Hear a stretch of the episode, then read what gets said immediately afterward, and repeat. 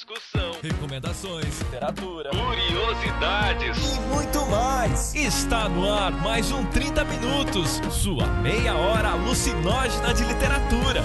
Eu às vezes fico até com vergonha quando vocês aplaudem o Alto da Compadecida, porque aquilo eu só fiz teatralizar, para vocês verem como foi pequena a minha contribuição e como é extraordinário a criatividade do povo brasileiro, porque foi, é um folheto de cordel, escrito por um, um semi-analfabeto. Apresentado por ele, o host mais incoerente da podosfera, Vilton Reis. Eu, eu adoro o jeito que o João Grilo chama o diabo, cara, o filho da chocadeira. Que nem mãe teve isso. E aquele que é caipira, confesso, Gustavo Magnani. No Alto da Compadecida a gente vê muito personagens, sabe, do povo que você conhece na rua, no dia a dia, no Nordeste. E ela que está sempre certa, Cecília Garcia Marcon. Não existe nada mais divertido que o Alto da Compadecida, não há. E aquele que lambe o sapo, Jefferson Figueiredo. Não sei, só sei que foi assim.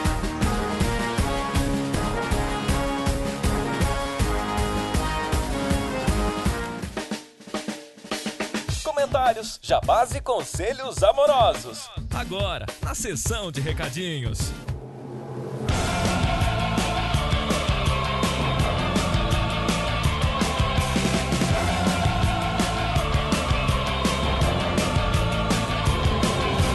Nos nossos recadinhos de hoje, Mega Rápidos, Mega Express, por favor, Cecília, fale o que você tem a nos falar hoje. Então, eu tenho duas coisas. Primeiro, eu tenho que reforçar que eu realmente estou sempre certa. Vão sair os livros da Svetlana Alexievich pela Companhia das Letras e vocês podem ter certeza que vai ter um adesivinho Nobel 2015 e que só por causa disso várias pessoas vão comprar e não vão conseguir nem passar da vigésima página porque vão surtar. Segunda coisa, quero comentar, falar sobre o comentário do Pedro Emílio que tá sempre aqui, né, Pedro? Você é parça, ó, aqui, ó. Beijo no coração, beijo na alma. Falando que queria que o Philip Roth ganhasse. Falando que, ah, tudo bem, ia ter euforia, todo mundo comemorando que os Estados Unidos ganhou. E blé, blé, blé, blé, blé, blé. Fala de uma coisa de um cara legal, do Amos Oz, que ele gostaria de ver premiado. É um cara que eu gosto também, viu, Pedro? Temos mais isso em comum. Embora eu não odeie o Olavo Bilac tanto quanto você, nem perto disso. Então, ah, acho que é isso. Valeu aí, Pedrão. Tá sempre em todas, né? Em todas. Você aqui é uma pessoa fiel, forte, determinada. Isso me lembra que a gente tá devendo um cast de Flip Roth. Vai sair, gente, um dia.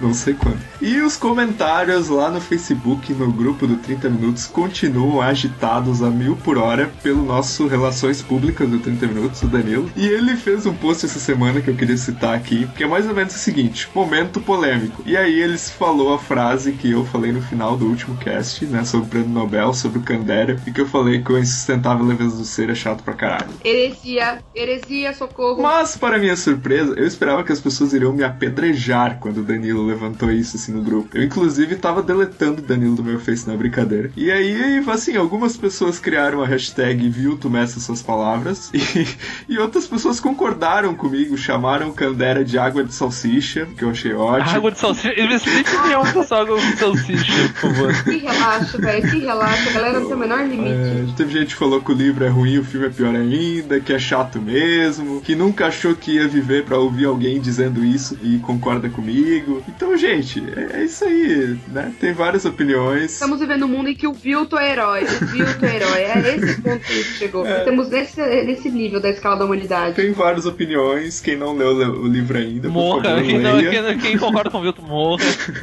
Leia o livro e concorde comigo. Essa é a intenção de ler o livro. Enfim, a gente tem um último recado. Jefferson, por favor. é o recado mais importante de todos, porque saiu semana passada. Cara, por que, que eu tô pedindo por favor pro É Jefferson? porque eu sou É, foda. Que Então- falha de caráter, que falha de caráter é essa que apareceu em mim agora? Já foi Nossa. melhor. Tá, cala a boca, Vilto. Saiu semana passada, conforme anunciado, a coisa mais importante da face da Terra, que foi ideia minha e do Vilto de lançar a revista Pulp Fiction. Tem contos. Tem contos meus, tem um conto meu, tem um conto do Vilto e. Tá, aconteceu, tem um conto da Cecília, acontece as melhores famílias. Ah, mas tem, Nos não tem bastidores, ele disse que gostou do meu conto. Ele tá fazendo essa palhaçada aqui, mas ele não é assim, tá? Tô Ah, denunciando. tá, tá, tudo bem. ah, tá, tudo bem. Precisa de dois pra mentir, né? Opa, tudo bem. Ah, Filha da puta, né? aprendi isso com o Ho- Homer Simpson, gente. Não, mas falando sério. Puta merda. Ah, tem contos meus, tem contos do Vilto, tem contos do Sérgio Tavares, que é escritor e, e contribuidor distribuidora aqui do site tem contos de várias, várias pessoas que mandaram. Queria agradecer o pessoal que mandou. Foram 200 contos, gente. Não foi, não foi tão fácil selecionar. Leiam a revista, vai estar o link no post. Tem escritores novos, tem escritores velhos, tem a gente. E leiam os contos, simplesmente isso. E comentem, deixem comentários falando o que vocês acharam, se vocês ficaram surpresos, chocados. Eu tive um aluno que leu o conto e ele tá com muito medo de mim. é sério, ele falou que tem muito medo de mim. A gente ia fazer uma culinária e ele disse que não vai vir no dia porque ele tá com medo de ficar perto de mim com facas. É isso. É, e o conto da Cecília é patrocinado pela Tramontina. Né, é isso aí, gente. Vamos pro teste.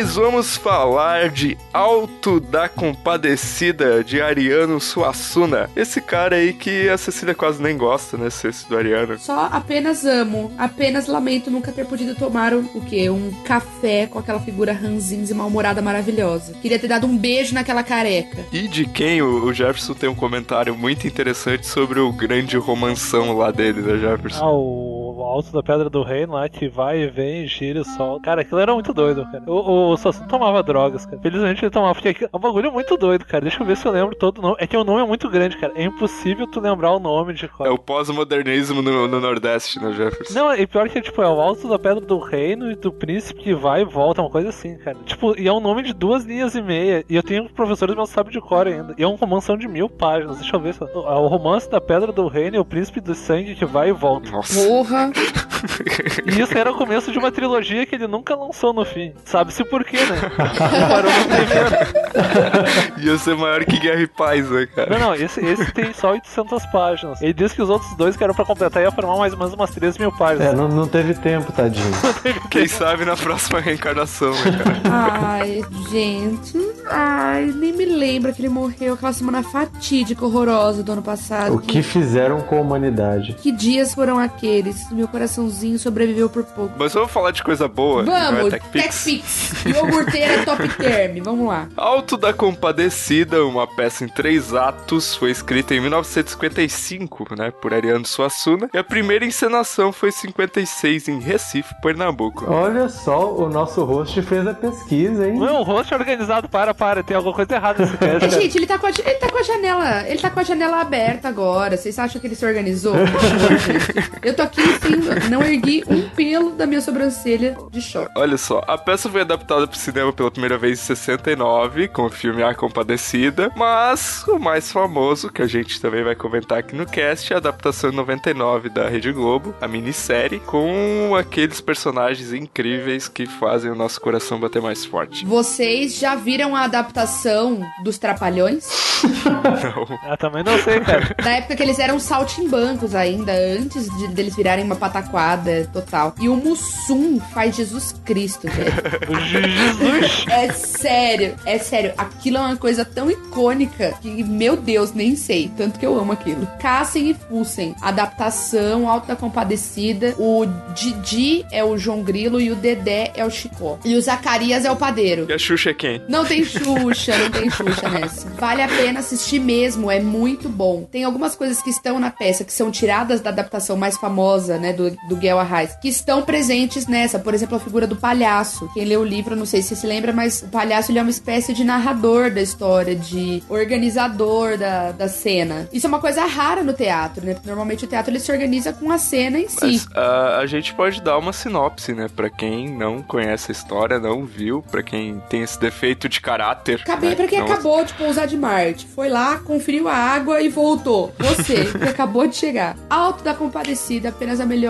e mais divertida história. Eu afirmo que é a história mais divertida já escrita em português. Ponto. Não existe nada mais divertido. Não existe nada mais divertido que o Alto da Compadecida. Não há. Em português, não. Lá no vilarejo de Itaperoá, no sertão da Paraíba, na década de 1930, tem dois camaradas, um chamado João Grilo e outro chamado Chicó, né? Esses dois caras, João Grilo é o cara mais esperto do mundo e do Nordeste, e o Chicó é o cara que conta história, que popularizou, né, com a grande frase que eu comprei a camisa esses dias. Não sei, só sei que foi assim, que eu acho que pra mim é uma frase genial, cara. E aí a história começa com os dois trabalham com um padeiro, e o padeiro, a mulher dele trai ele, tem o padre, e aí a, a mulher tem uma cachorra que morre, e aí é, o João Grilo diz que vai dar um jeito pra cachorra ser enterrada com missa em latim. Enfim, parece uma história muito normal. Mas aí acontece a invasão de um cangaceiro. Quem quer continuar a história daí pra frente? Não, acho que não dá pra continuar, porque depois vira uma zoeira que só lendo, vendo, cara. Uh, o fato é que chega um ponto que quase todo mundo morre na história, né? E aí todo mundo vai ser julgado pelo diabo, né? Por Jesus, que é um negro, que eu acho que é uma das coisas mais legais da peça, assim. Quando Jesus aparece é um negro, e daí o João Grilo faz algum comentário preconceituoso e tal, e daí o Jesus diz, né? Ah, não, hoje eu vim dessa forma porque eu sabia que você ia comentar alguma coisa assim. Eu sei o versinho que o João Grilo recita para chamar Nossa Senhora de cor. Vale-me Nossa Senhora, Mãe de Deus de Nazaré, a vaca mansa da leite, a braba da quando quer, a mansa da sossegada, braba levanta o pé, já fui barco, fui navio, hoje sou escalé, fui menino, fui homem, só me falta ser mulher. Vale-me Nossa Senhora, Mãe de Deus de Nazaré. Chupa. Olha só.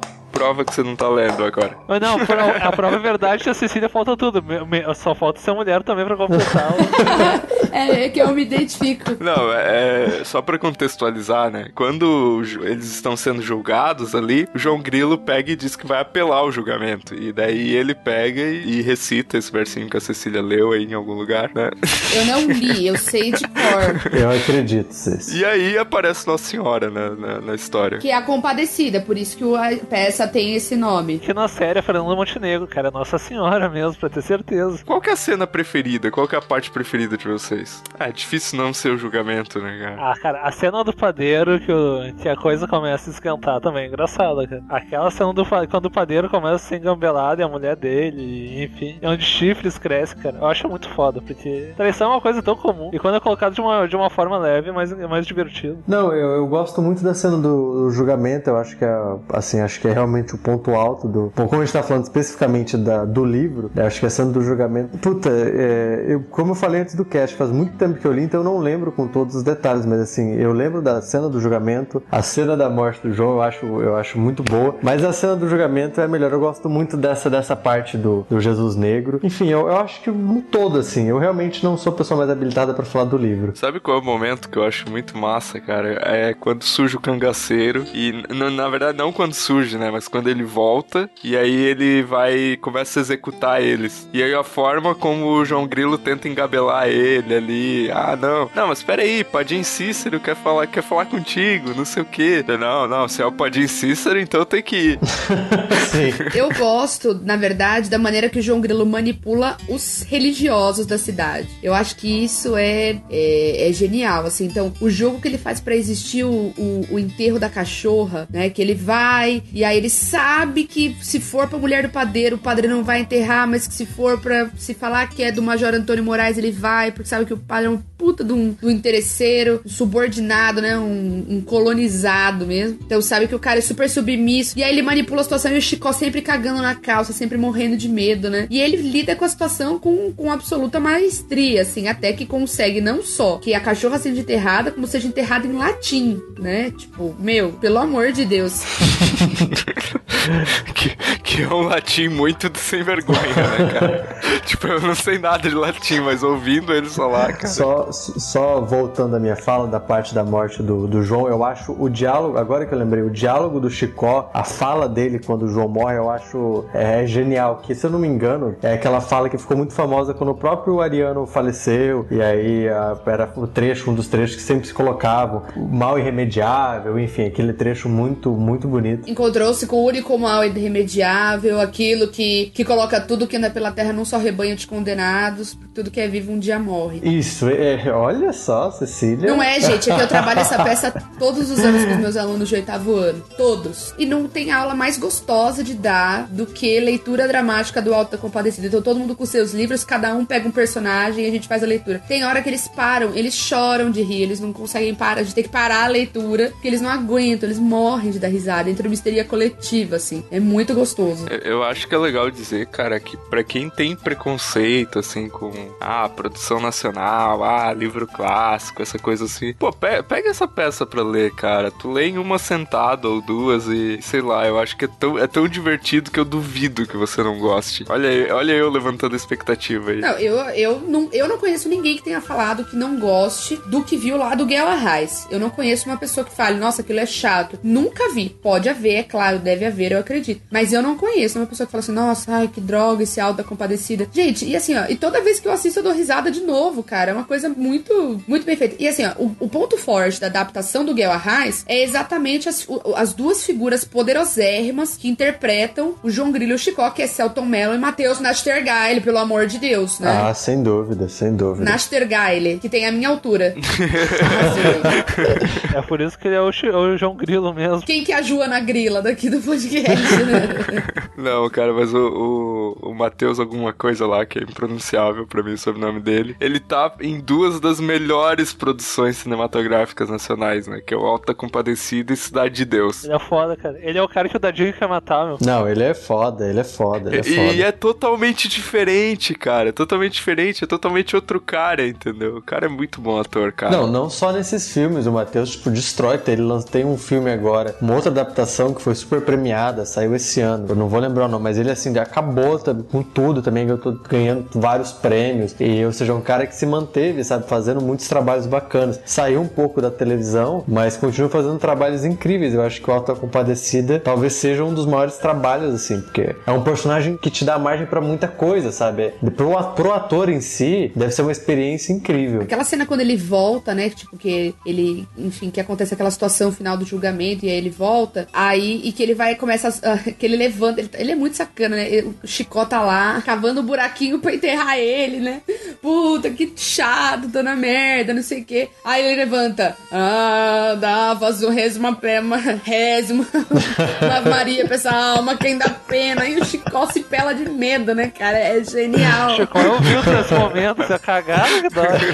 É muito gostoso de assistir aquilo, né? É gostoso porque não é tu que tá enterrando um amigo e o cara vem sacanear, É né? por isso que eu falei que é gostoso de assistir, não é gostoso de enterrar, né? O verbo certo. Cara, ma- mas eu vejo muito eles, os. que eles são assim, os fudidos que se divertem, sabe? Tipo, ah, cara, a vida é uma merda mesmo, tá tudo uma merda, então vamos zoar, cara. Uma coisa que eu não gosto na adaptação é o discurso edificante que colocam pra Fernanda Montenegro, que passam umas fotos do pessoal lá do sertão, sabe? Que, que não tá na peça, né? Porque o, o discurso da compadecida na peça, ele é muito mais. Ele é, ele é forte, mas ele é mais objetivo, né? Então eu senti ali, assim, ó, aquela gotinha de apelação. Aí eu não. Às vezes eu fico meio. hum, se eu tô mais de mau humor, eu falo, ai, nossa, tá bom. Mas é, é um, um é um porém que eu vejo. Eu imagino que deve ter algum dedo da produção, né? Alguma, porque como é um filme, então, né? Um, um produto pra mais gente, tá? Então deve ter alguma coisa. é, mas assim, eu continuo, confesso assim que nunca tinha reparado nisso. Agora que você falou que percebi a diferença e tudo mais, nunca tinha me tocado. Mano, passa umas fotos, uma galera que não tem nada a ver, passa umas fotos da seca, tal, pesado pra caramba. Tipo, mano, uma coisa solta, PowerPoint. PowerPoint total, sabe? Tipo, vroom. Tem até um fade in, um fade out, sabe? Oi. não precisava, não precisava. né? Um destaque também é o ator, nesse, no- na adaptação do Guel Arraes, o ator que faz o, o Diabo, que é o Luiz Melo, que virou uma coisa icônica aquele Diabo. Até a entonação que ele dá, o jeito que ele dá o texto é muito bom, né? E que aí a adaptação lá do, dos Trapalhões, quem faz, quem fez o Diabo foi o Raul Cortez. Ah, o diabão, cara. O Diabão, diabão. bah, bah, bah. O Cortez é o diabo galã, cara. Bah, mas que diabo. Teve uma coisa que foi preservada nessa adaptação dos Trapalhões, que é a caracterização do diabo. Porque como muita coisa da obra do Ariano, ele tem... é, a caracterização do diabo pega é, como o diabo é conhecido na cultura popular nordestina, ser- sertaneja mesmo, né? Do- do- Cultura pop nordestina. é, os, os hipsters do Nordeste, é isso. É exatamente isso que eu tô querendo dizer. Não, ele pega a cultura, assim, a, a mais discriminada, a mais deixada de lado, a mais vista, né, como ralé. O próprio João Grilo é um personagem de cordel. E ele faz essa, essa amálgama aí, né, e na hora do, do, do Alto da Compadecida com o toque de genialidade dele. O, o que, que é uma amálgama? Não, não tô zoando. Não tô zoando. Ô, falou bonito. Os ouvintes estão pegando o dicionário nesse exato momento que nem ouviu, tá assim, amálgama. Amálgama. Gente, tem um livro do Rubem Fonseca chamado Amálgama. Que eu já li, inclusive. Não entendi porque que ele botou esse título. Amálgama é uma mistura, uma junção, tá? Como se fosse uma massa. Vem da química isso, viu? Até quando junta duas coisas forma uma outra coisa nova. Entendi. Fiquei amalgamado agora. Agora, agora você entendeu o livro do Rubem Fonseca, né? Agora tudo fez sentido. Não, cara. Continuo achando que o título não faz o mesmo sentido.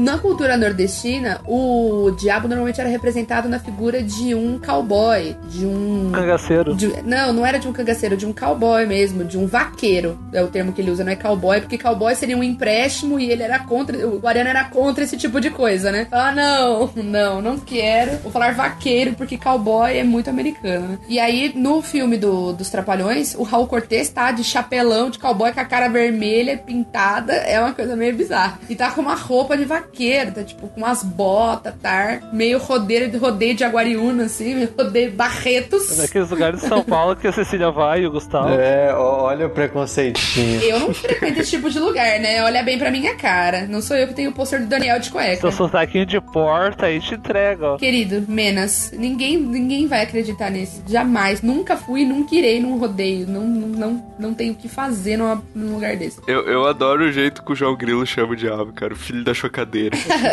que nem mãe teve isso.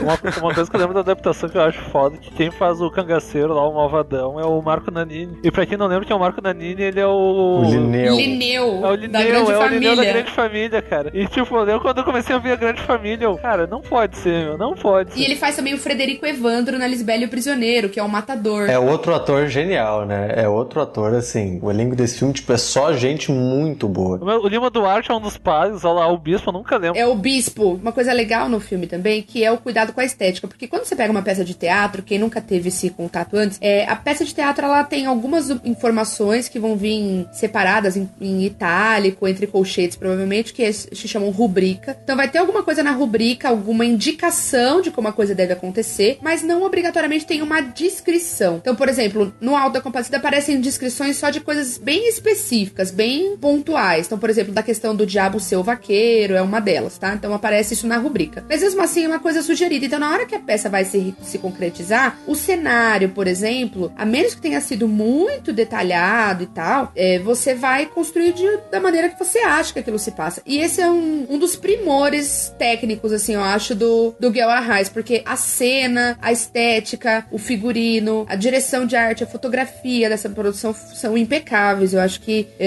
é, você se sente mesmo num pequeno vilarejo do Nordeste, assim. Não, sendo assim, só voltando um pouco Cês, pro que você falou da, da cultura popular. Ano passado, quando eu fui pra Bienal de Brasília, foi um dos últimos eventos que o Ariano fez. E lá, enfim, é, assim, conhecer, ver uma mesa de Ariano Suassuna é algo que todas as pessoas que amam literatura é, mereciam ter a chance de ver, infelizmente, agora só no YouTube. Mas é, é uma experiência assim, você não para de rir o tempo todo. É um cara, ele chega a ser bizarro de tão engraçado que ele é. E é um cara que tem toda uma, uma cultura muito. Ele é um cara muito erudito, da- principalmente da cultura popular nordestina, um cara que conhece muito, conhece muitas histórias, muito cordéis e tal. E ele fala justamente que o João do Grilo e o Chicó, se eu não me engano, é, ele fala basicamente isso. Não foram personagens que eu inventei, eu simplesmente copiei. E o pessoal acha que eu que sou gênio, eu que sou demais. E ele conta isso, óbvio, de uma forma super engraçada e tal. E ele até ele relê, inclusive, relê não, ele dá de, de cabeça, ele dava de cabeça, de memória, é, os cordéis em que ele se inspirou pra falar do João do Grilo, pra criar o João do Grilo, pra criar o João Chicó. Grilo! Tira essa preposição daí, cacete, João velho. João do Grilo, João do Grilo, Alves. Tavares. E ele, ele é muito da cultura nordestina, então acho que isso é legal, de um cara, sabe, que, que teve a consciência de que a cultura popular e tudo mais, ela poderia virar literatura e arte de grandíssima qualidade. E tanto é que o movimento armorial é baseado em cima disso. E eu acho que no, no Alto da Compadecida a gente vê muito personagens, sabe, do povo que você conhece na rua, no dia a dia, no Nordeste, é, onde, onde for existem essas pessoas. E o modo como ele retrata essas pessoas eu acho que é, é fabuloso, assim. Eu queria aproveitar esse tema para puxar uma discussão meio é, sobre a identidade nacional. Olha só, que coisa séria. Oh.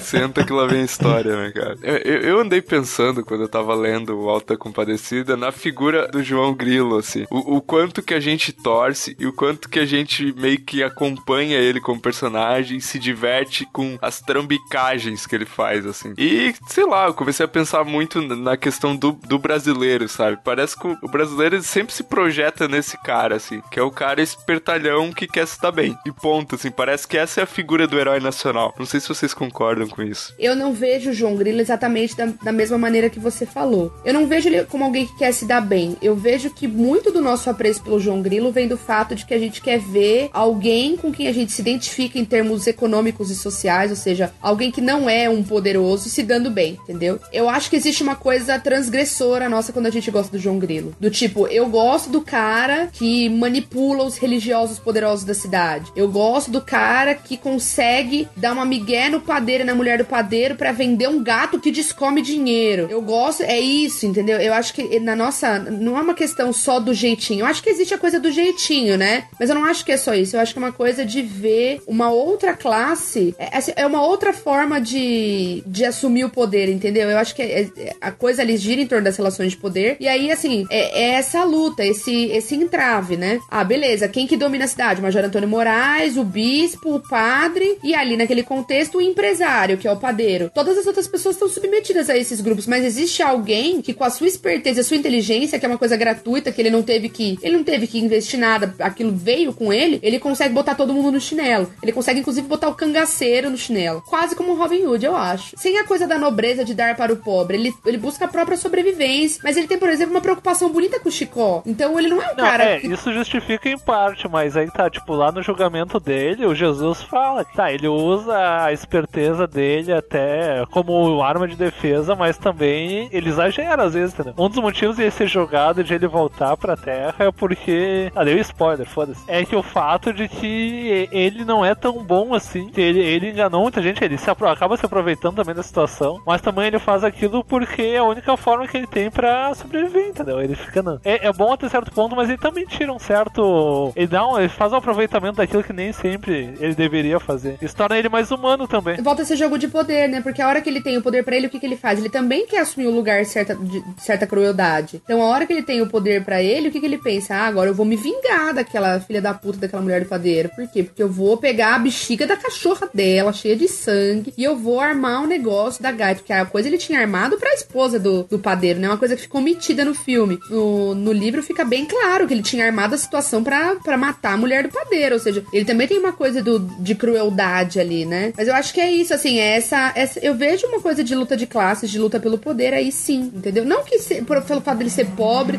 justifica. Eu não acho que justifica, mas eu acho que a gente se identifica com essa transgressão, entendeu? Da- essa coisa da esperteza fascinante dele, entendeu? É, e eu não acho que ele tem que ser necessariamente visto como um herói nacional, entende? Eu acho que não, acho que não cabe e acho que nem era o objetivo do Ariano, nem nada disso. Eu acho que é um personagem como a Cecília falou, transgressor, que enfim, usa da sua esperteza pra se colocar e sobreviver no mundo. Como o Jefferson também falou, claro, exagerando muitas vezes, ele não só sobrevive, muitas vezes ele quer é, mais, enfim, ele quer conforto e para esse conforto ele usa da sua esperteza. É, então acho que é simplesmente um personagem, um personagem brasileiro complexo, muito complexo e cheio de nuances. Não acho que tenha essa marca sabe, do herói nacional. Eu acho que não é nem o objetivo. Não sei, só sei que foi assim.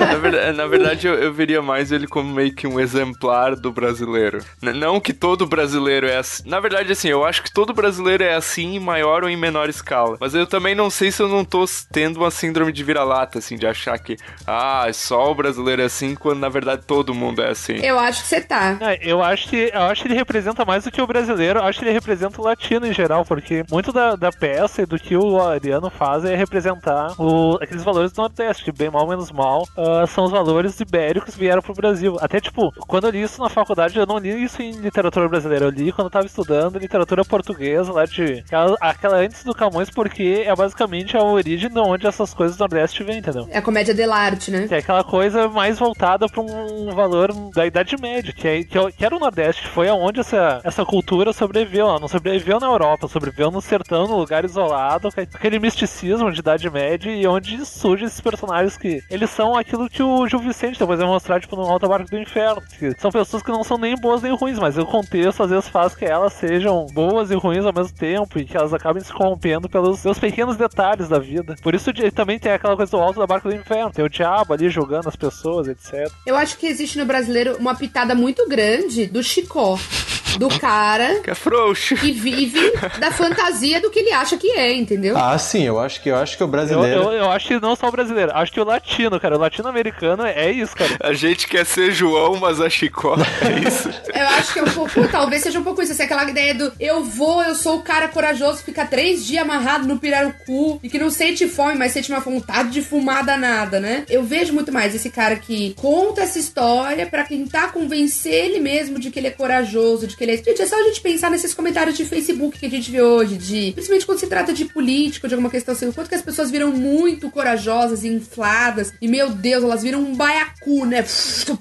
Uma coisa enorme. Mas na verdade não é nada daquilo, entendeu? A pessoa com um argumento você já fragiliza aquilo. Então esse comportamento de fingir uma coisa até você acreditar que você é aquilo mesmo, eu acho que é muito mais característico nosso do que o, a, essa, essas sacadas do João Grilo, entendeu? Um povo que tivesse as sacadas do João Grilo nunca ia ter eleito essa bancada que a gente tem hoje no Congresso. Nunca, em nenhum momento. É uma falta de mal. Existe no, no brasileiro, às vezes, eu acho que uma inocência, uma falta de, de maldade, de, dessa sacada do João, que eu não acho que, que daria pra gente comparar o povo com ele, entendeu? Já que a gente, você fez uma metáfora de, de política. Por exemplo, você vê hoje o, o debate do impeachment da Dilma em cima do Eduardo Cunha. Então o que você mais ouve de pessoas que querem impeachment é o seguinte: não, tudo bem, ele roubou, mas ele, ele tem que tirar ela. Ou, é, ou, não, ele tira ela primeiro, depois ele vai preso. Ou tudo bem, ele é corrupto, mas ela é mais corrupta ainda. Então, sabe?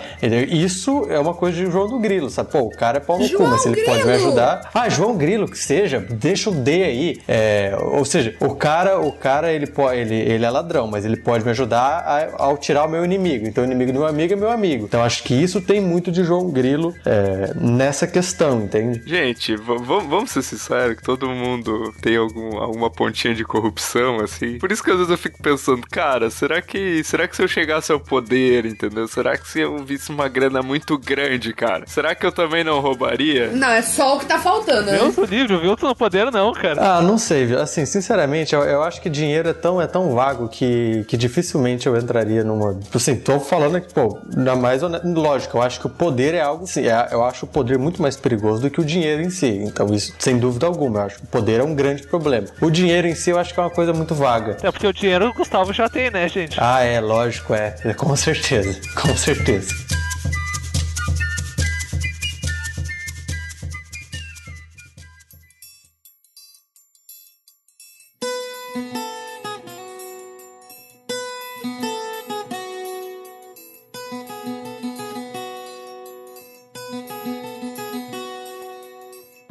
Pra encerrar esse cast, né, falando sobre Alta Compadecida, Cecília, qual é a pergunta que nós temos para os nossos queridos ouvintes? Olha lá, mais um Você Decide, né? Pra quem era da década de 90, pegou a minha referência. Quem é muito novinho não compreendeu. Bom, falamos muito dos personagens, falamos de João Grilo, de padeiro, mulher de padeiro, bispo, padre, diabo, compadecida, Jesus. E a pergunta é: se vocês fossem escolher um de nós pra interpretar esses personagens, quem seria quem nessa peça de Ariano Suassuna? Além, é claro, do Jefferson, que já é o diabo, né? Desculpa, mas. Já, se tem alguém que é o capeta A aqui. compadecida que o Jefferson não é, cara. Por favor, né?